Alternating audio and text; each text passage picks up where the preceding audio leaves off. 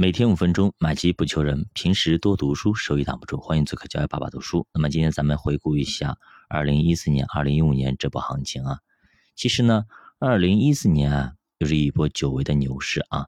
上证综合指数全年上涨百分之五十三点三，但是主要都是下半年涨上去的，上半年则市场表现非常的平淡，那么一直在两千点左右徘徊啊。七月份市场终于开始启动啊！十一月央行宣布降息，给牛市添砖加瓦。二零一四年呢下半年最大的特点就是两融开始持续升温，融资融券超过万亿规模啊，也是二零一五年大水牛的开始啊！水牛蔓延起来，啥叫水牛？其实就是杠杆牛啊！二零一四年的二月份开始，其实也出现了人民币快速贬值，这也是汇改以来人民币第一次大幅贬值啊！当时也是吓了一跳啊，股市出现一定的回调啊，但是随后很快就止跌啊，止跌回稳。那么上证指数在两千点一线，那么来回的徘徊啊，跟咱们现在三千点左右非常类似啊。那么到了三月份的时候，上海超日太阳能科技啊无法兑现本金，这也开创了中国企业哎违约的一个先河啊，就是债券违约嘛。其实这两年可能还很多，以前可能那个时候还没有过，之前从来没有一张债券违约啊。呃，怎么说呢？从二零一零年以后啊，一直有大比例那投资了很多的信托，对吧？而且呢，说实话，二零一零年到二零一八年嘛，二零一七年其实有很多很多的信托啊，非常火，对吧？我很多的朋友，以前银行的朋友都去了信托公司，做的还可以，赚了很多钱。但是呢，这一批信托到二零一六年的时候，慢慢慢慢陆续到期。尤其是这几年，对吧？陆续爆雷啊，信托爆雷是不绝于耳。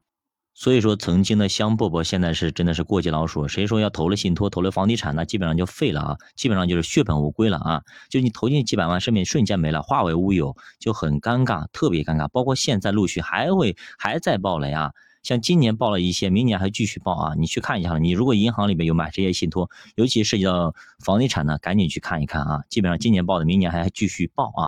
所以说叫种瓜得瓜，种豆得豆。你在二零一零年到二零一五年之间买的那些信托，其实你买的时候已经注定了，它到时候到期兑付的时候它兑付不了啊，因为它本身是有问题的。那么二零一四年权益市场还出现了一件大事，就是沪港通获批啊，总额度是五千五百亿啊。至此，两岸开始互联互通。那么这个消息一公布，当日股市也涨了很多，百分之一点四啊，一天涨了百分之三，还可以啊。到了四月份，那么定向降准也来了。货币政策开始明确转向稳经济啊，十分明显。这个时候政策又添把火，对吧？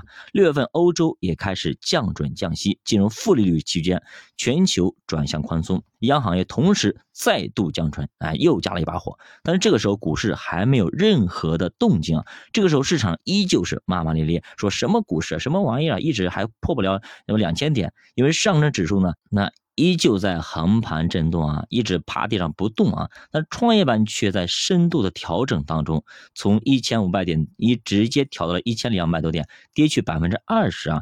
所以大家整体感觉啊一波熊市要开始了，连续的降准也没有带动大家的一个热情。你看看，所以说很多利好连环组合拳都来了啊，不管是政策也好，等等也好，都非常好。但是就是股市就是跌，它就没有止跌迹象，所以这个时候股民朋友们已都很多大部分都已经失去了信心。但是到了七月份，突然那么突然峰回路转啊，那么在七月十一号这一天，证监会做了个决定，它取消了借壳上市、意外重大资产重组行政审批。一个礼拜以后啊，上证指数直接蹭蹭蹭上了一个台阶，但依旧走得非常的慢啊，涨涨停停，停停走走啊，犹豫不决。但是你别看它犹豫不决啊，七月到十一月，上证指数啊磨磨唧唧，它也涨了百分之十九上去了。这个时候啊，估计也还有很多人没有想到，这难道是牛市的开始吗？到了二零一四年十一月底，央行同时降息降准，再加一把火，金融地产同时爆发。最后一个月，这些超级大蓝筹带动市场大涨百分之三十上去。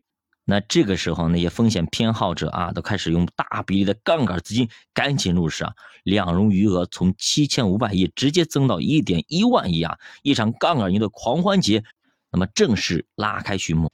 那么大家都知道，一旦发生了赚钱效应，市场便一发不可收拾啊！